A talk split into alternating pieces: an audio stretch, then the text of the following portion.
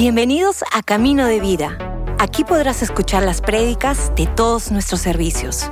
Esperamos que disfrutes este mensaje.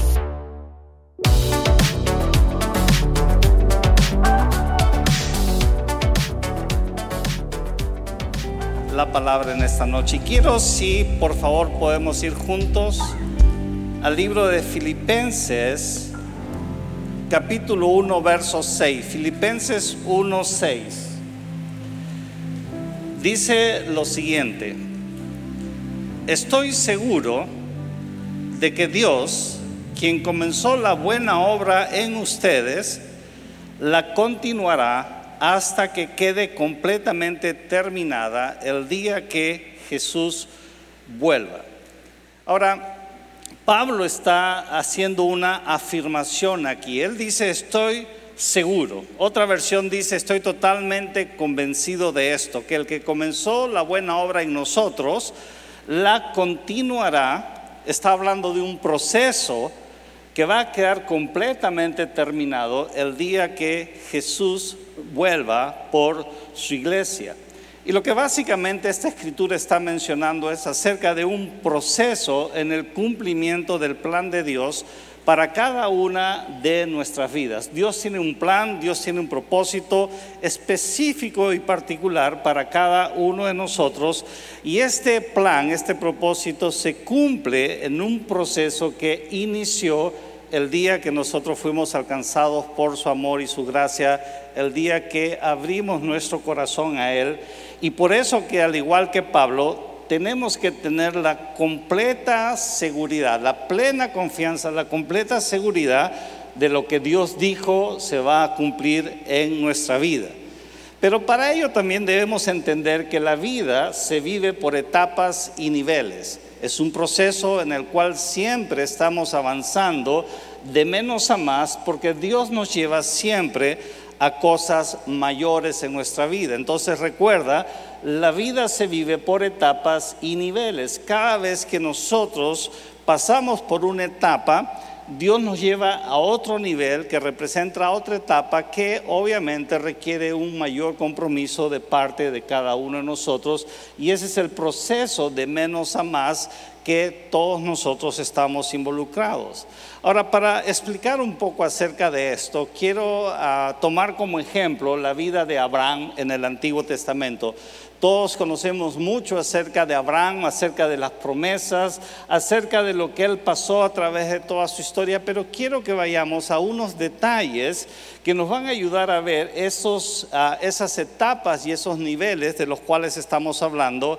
Y vamos a ir primeramente por una etapa o la primera etapa en la vida de Abraham que está en Génesis capítulo 12, verso 2 y 3 dice de la siguiente manera, haré de ti una gran nación, te bendeciré y te haré famoso y serás una bendición para otros.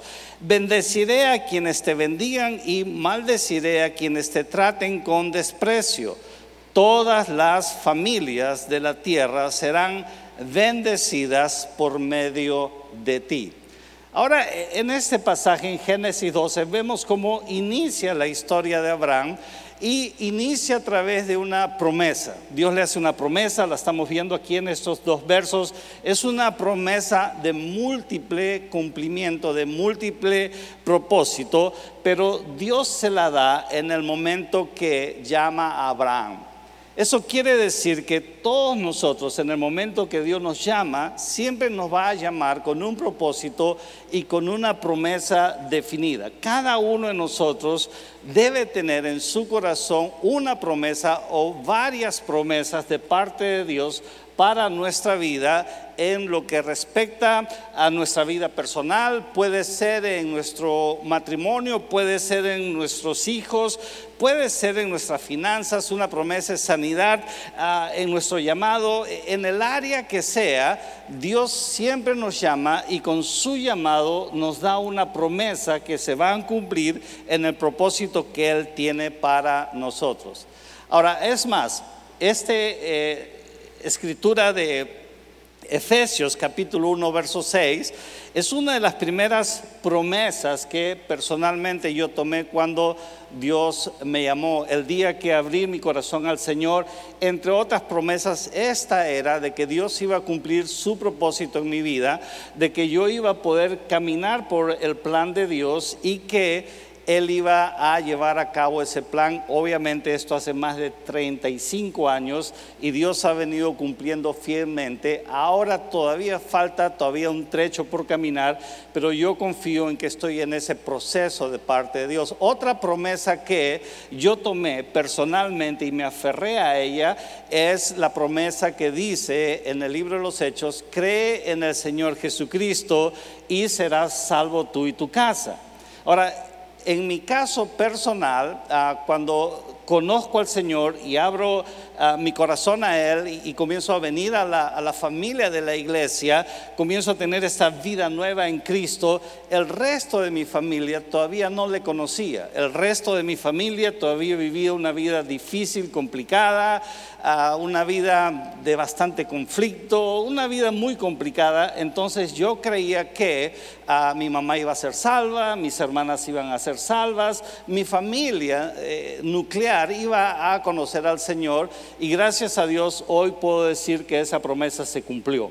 No fue de la noche a la mañana, fue todo un proceso de años, pero Dios tuvo un propósito en esa promesa y cada uno de los miembros de mi familia pudo abrir su corazón al Señor y recibirlo como su Salvador y también tener cada una de ellas su propia promesa, su propia palabra.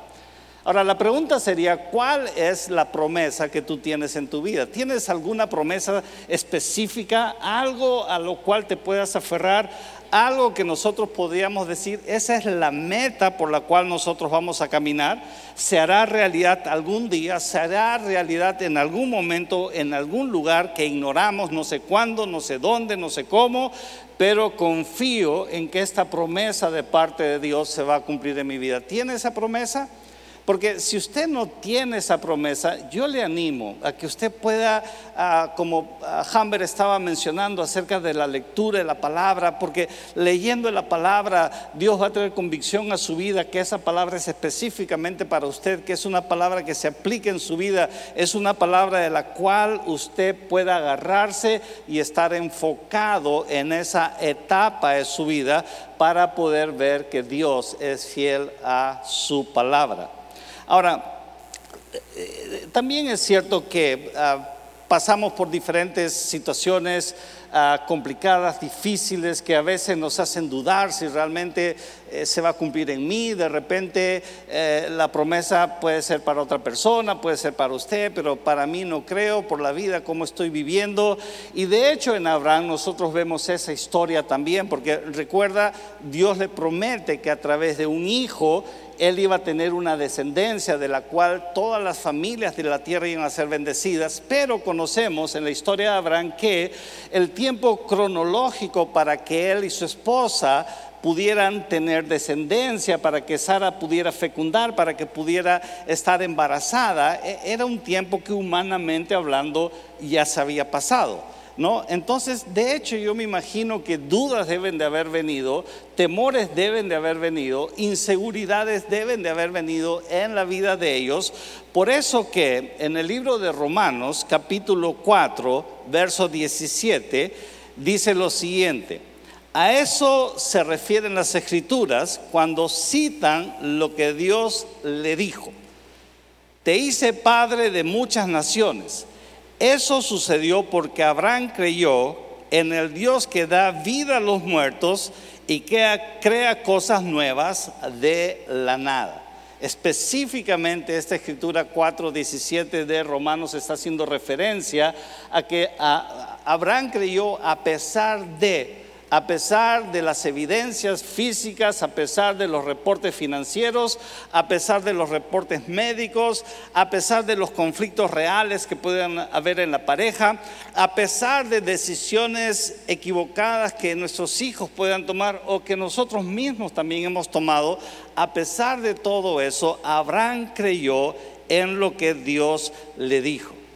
Por eso que nosotros en la etapa que nos encontramos, en la etapa de la promesa, tenemos que estar enfocados y poder desarrollar paciencia.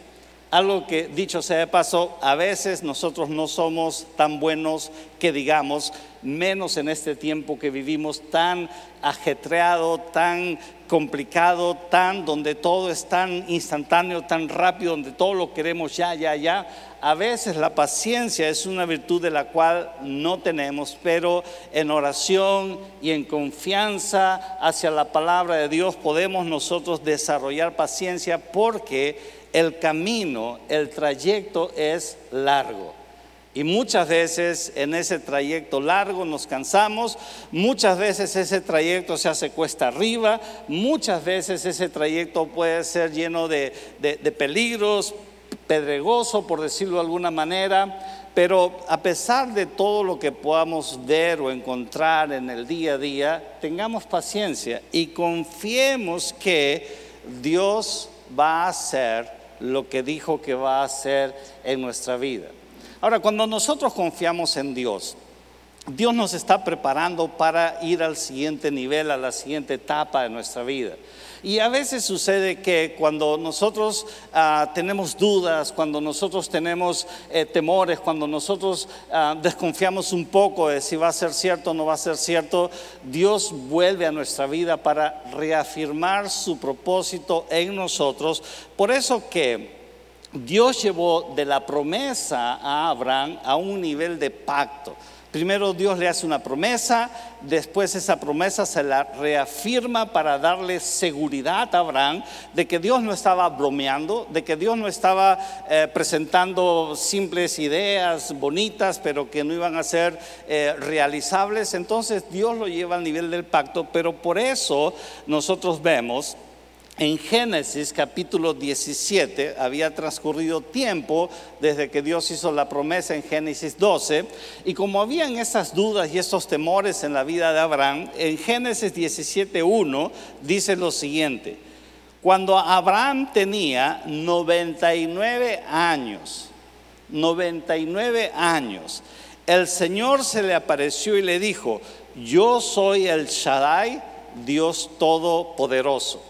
Ahora, esta es la primera vez donde nosotros vemos que Dios revela parte de su naturaleza, parte de su atributo como el Dios todopoderoso, el Shaddai. En otras palabras, para el cual nada es imposible. En otras palabras, Dios no necesita que las condiciones sean favorables para que su palabra sea cumplida.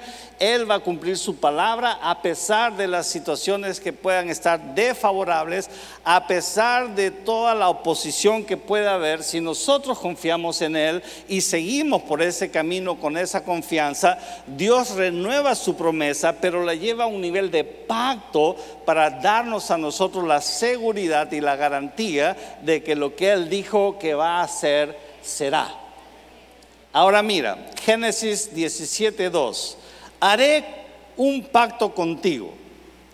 Está hablando de lo mismo que había prometido en Génesis 12, 2, 3, pero ahora lo lleva a un nivel de pacto. Haré un pacto contigo por medio del cual garantizo darte una descendencia incontable. Te garantizo. ¿Por qué Dios tuvo que decirle a Abraham, te garantizo?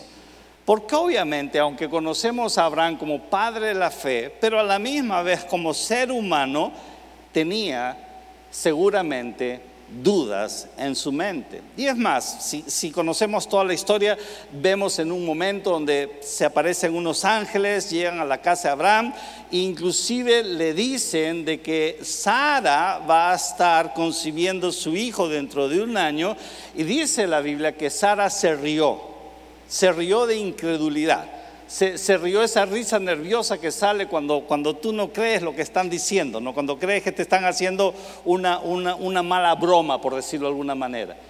Es que obviamente la realidad decía que no podía ser posible, pero cuando Dios lo garantiza, eso va a suceder. Ahora, como dije al principio, una promesa, cuando yo recibí la promesa de que mi, mi familia conocería al Señor, que mi familia tendría una nueva vida, yo no sabía cuándo, yo no sabía cómo, yo no sabía dónde, pero sabía que en algún momento iba a ser. Y desde el momento que recibo la promesa hasta que el primer miembro de mi familia entrega su vida al Señor pasaron como unos ocho o nueve años. Y después vino otro miembro de mi familia y, y así en un lapso de años, entonces todos conocieron al Señor, pero yo no sabía cuándo, simplemente yo confiaba en que iba a ser.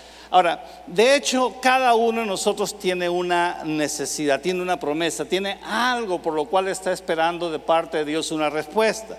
Pero, ¿qué sucedería si Dios te dice cuándo será?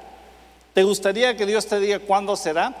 Que Dios te diga la fecha del cumplimiento de tu promesa, por decir cuándo tu matrimonio se arregla, por decir cuándo tus deudas se cancelan, por decir cuándo el reporte de salud va a ser favorable, cuándo tus hijos puedan ah, estar también en los caminos del Señor, cuándo acabarás de tomar malas decisiones. ¿Te gustaría saber cuándo?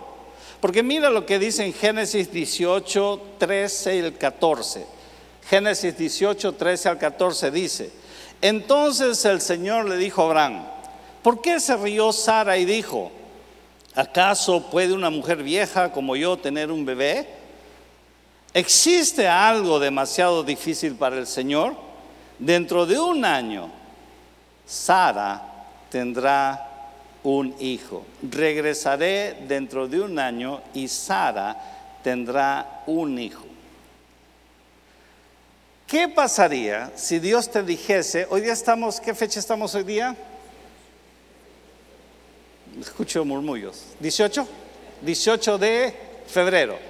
¿Qué pasaría si Dios te dijese el 15 de abril se solucionan todos tus problemas? ¿O qué pasaría si Dios te dijese un poquito más largo en junio, el 31 de junio, se acabaron todos tus problemas? ¿Qué, pasaría? ¿Cómo, ¿Cómo tú recibirías esta noche esa noticia? ¿Cómo, ¿Cómo saldrías de aquí esa noticia? Por supuesto que todos saldríamos felices, ¿no es cierto? Pero ¿qué harías de aquí a esa fecha? ¿Qué harías? ¿Irías a tu casa? ¿Te sentarías en el sofá? pusieras tus pies en alto? ¿Te pedirías tu limonada? ¿No? Este, ya por fin, mañana a la playa, esperar que sea junio por lo menos. Ah, ¿Qué harías? ¿Qué harías? ¿Descansarías en una hamaca ya feliz de que tu promesa se va a cumplir? ¿Qué harías? Porque de hecho el ejemplo que vemos aquí, cuando Dios dice, regresaré dentro de un año y Sara tendrá un bebé, e, es, un ejemplo que nos ayuda a entender a nosotros qué es lo que debemos de hacer en este nivel de pacto. Porque en el nivel de promesa nosotros esperamos con fe a pesar de las dudas, a pesar de las dificultades. Pero en el nivel de pacto, cuando estamos totalmente seguros de que Dios va a cumplir lo que dijo que va a cumplir, nosotros vamos a prepararnos. Porque la preparación es la evidencia de que uno cree que algo va a suceder. Y yo creo que cuando Sara escuchó que dentro de un año él regresaría porque el bebé iba a nacer, obviamente el bebé no nace en 12 meses, nace en 9, pero él dijo dentro de un año, habían tres meses ahí de que Dios estaba anticipando lo que realmente iba a suceder. ¿Y qué sucede cuando papis se enteran que están esperando un hijo? ¿Qué sucede? De hecho, viene todo un proceso de preparación, ¿no es cierto? Viene todo un proceso de no solamente ah, ir al médico, las citas y, los exámenes, sino también ver el cuarto del bebé y la cuna del bebé y los pañales del bebé y el color del bebé y la ropita del bebé, si es hombre, si es mujer. De hecho, es todo un tiempo de preparación para recibir el bebé que va a llegar. O, recién cuando nació el bebé te fuiste a ver todo lo demás y no había cuna, no había nada, que duerme ahí un ratito hasta que conseguimos la cuna. No, no, ya todo estaba listo. Eso quiere decir que si nosotros estamos seguros de que Dios va a hacer algo, no importa cuándo, no importa si es el 15 de abril, no importa si es el 30 de junio, pero en este nivel de mayor responsabilidad, de mayor compromiso, en el nivel de pacto, yo me voy a preparar. Yo voy a hacer todo lo que me toca hacer para estar listo, por decir, si tú tienes un problema financiero y se va a solucionar en algún momento, prepárate ahora conociendo un poco acerca de finanzas o personales o empresariales, prepárate un poco acerca del plan de Dios en, una buena administración de tus ingresos y tus egresos para que cuando puedas tener la tranquilidad de no tener deudas, ahora puedas administrar lo que tengas. O si vas a tener un reporte positivo de salud, desde ahora comienza a prepararte con una mejor alimentación o dieta o, ejercicios o, lo que sea, pero necesitamos prepararnos antes. Si, tu matrimonio está en problemas y, y tú crees que realmente tu matrimonio va a surgir, ¿por qué no te preparas para que los mismos errores no se cometan? Es que la preparación es la evidencia que nosotros creemos que algo va a suceder. No solamente te quedes echado en el sofá o en la hamaca esperando que algún día Dios solucione los problemas para recién estar disfrutando de ellos. Pero este nivel no solamente trae el desafío de la preparación, sino que también Dios quiere que vayamos a otro nivel. Ahora, Recuerden la historia de Abraham, en, todo este proceso que, que, Dios inició desde que lo llamó hasta que se cumplió. Llega un momento donde ese hijo que había sido prometido, ese hijo que no solamente había sido prometido, sino que esa promesa había sido cumplida, ese hijo que ahora estaban disfrutando ambos padres, a Isaac como un niño, como un bebé, como un adolescente ese hijo que tanto querían, al cual tanto se aferraban, al cual habían esperado tanto. Dios un día se le aparece y le dice a Abraham, quiero que me entregues ese hijo. Quiero que me lo des. En otras palabras, quiero que lo sacrifiques para que quienes conocemos de la historia. Quiero su vida. Quiero que lo sacrifiques en el altar.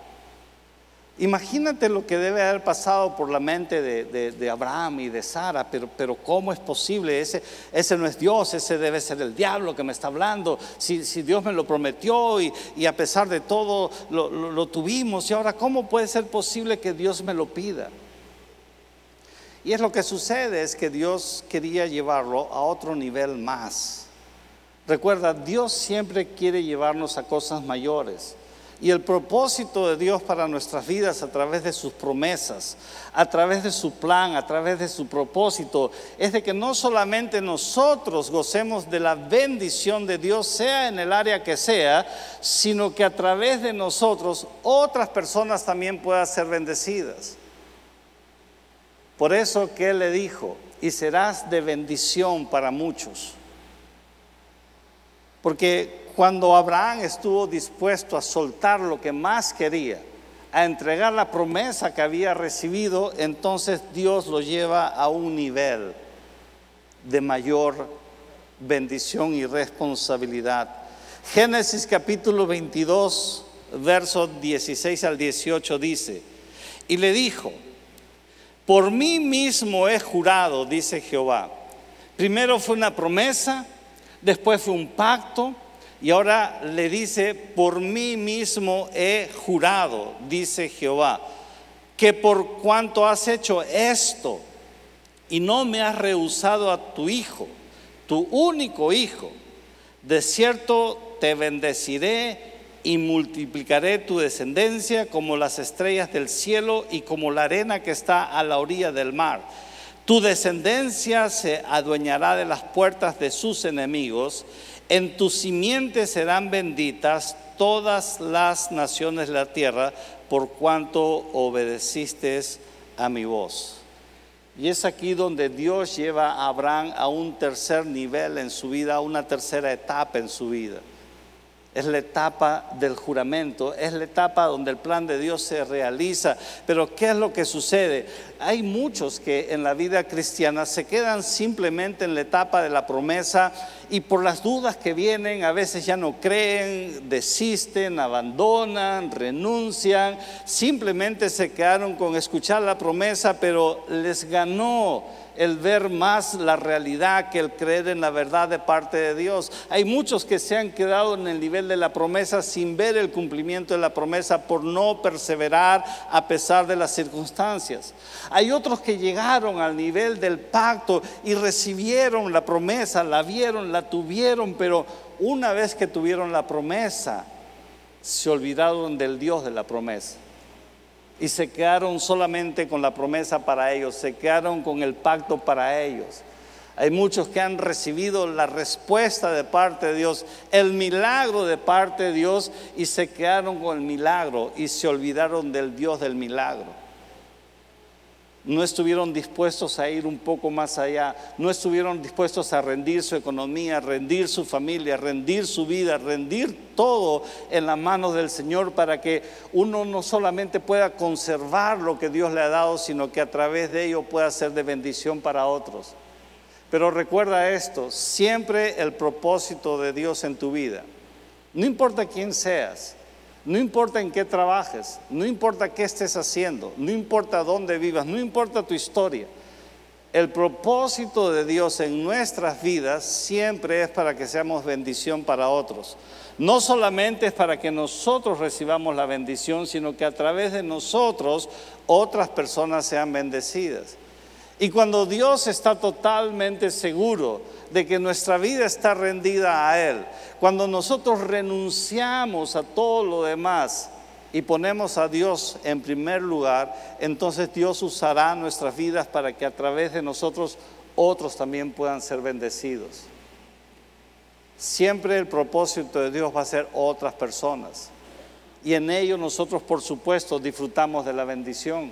Cuando Abraham llevó a Isaac al altar del sacrificio, momentos antes de sacrificarlo, Dios detuvo la mano de Abraham porque su corazón fue evidente en cuanto escuchó la voz de Dios. Escuchemos siempre la voz de Dios para nuestra vida.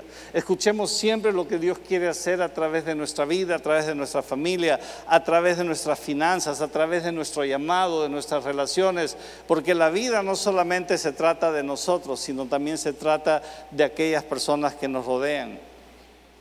Ahora, vemos un triple propósito en la, en la promesa que Dios hizo. Abraham. Quiero mencionarlo rápidamente. Número uno dice, te bendeciré en gran manera. Te bendeciré en gran manera. En otras palabras, abundantemente, sin límites, serás bendecido.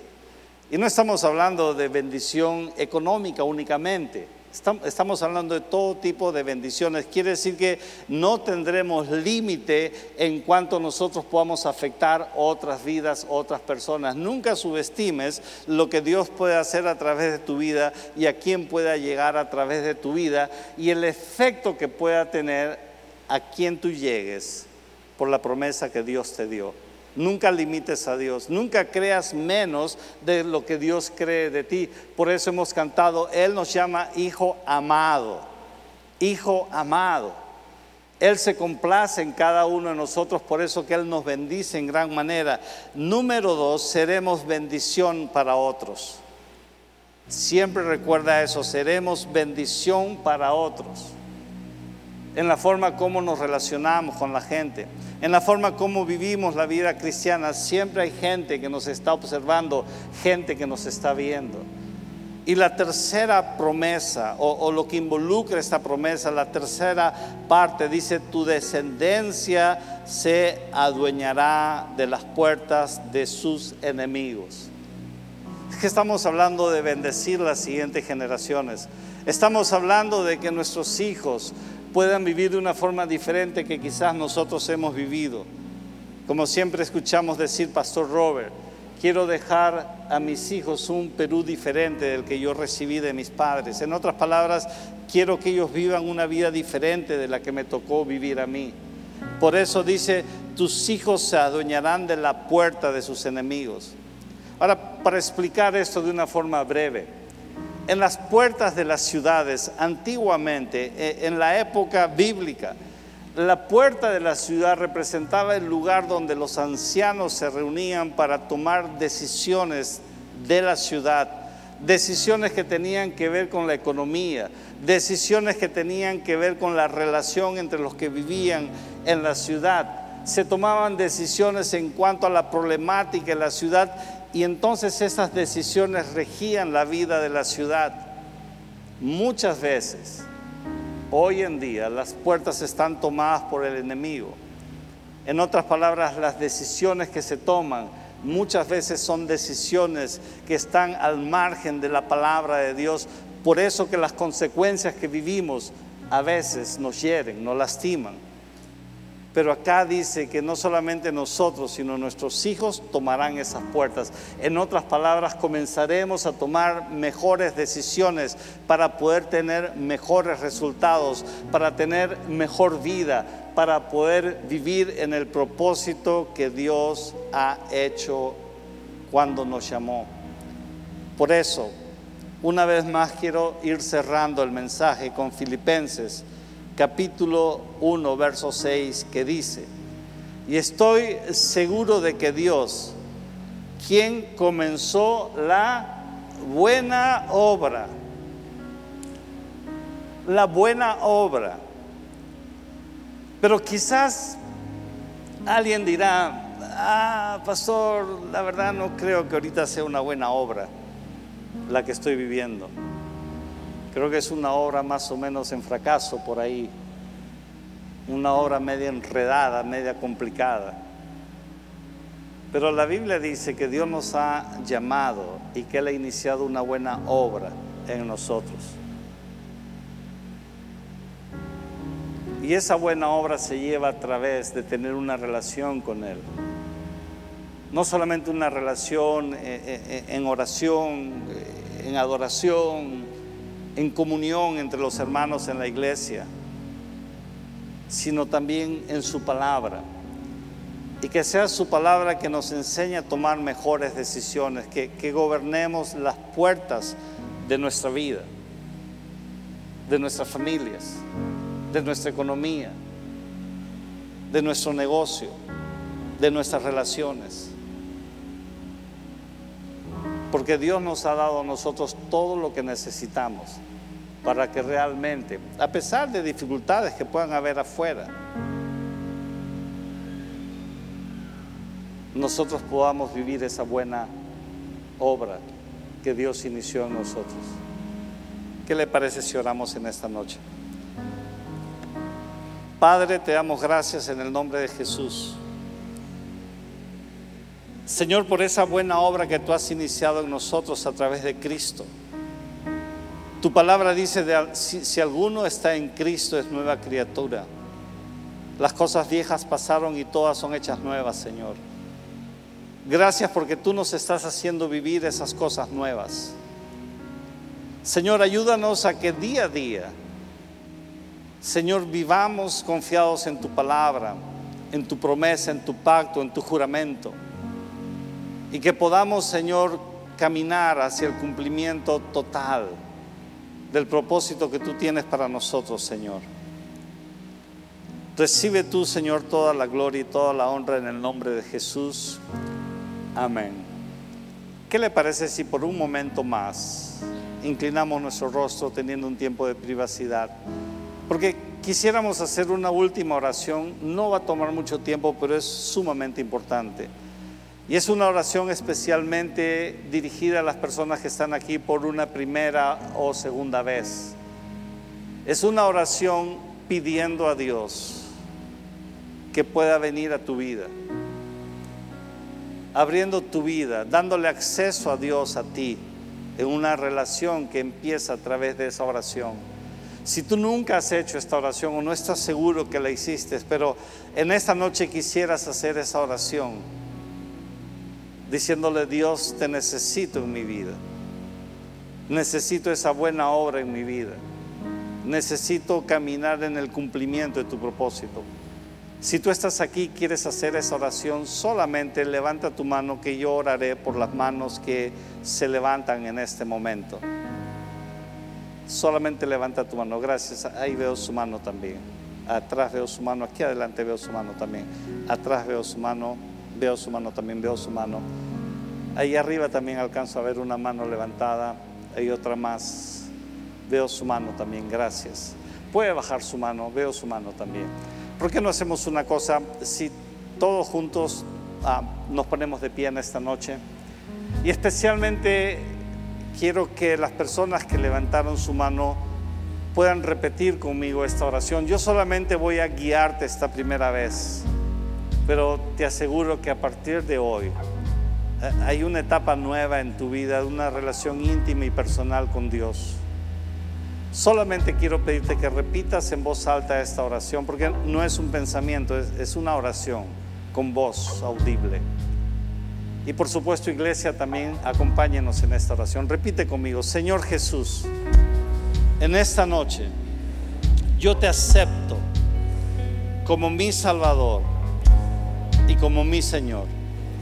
Jesús, te doy gracias por el sacrificio en la cruz porque entiendo que en esa cruz te llevaste mi pecado y desde esa cruz tú me has dado una nueva vida. Señor, recibo esa nueva vida. Amén. Amén. ¿Qué le parece si un aplauso en esta noche a las personas que han hecho esta oración?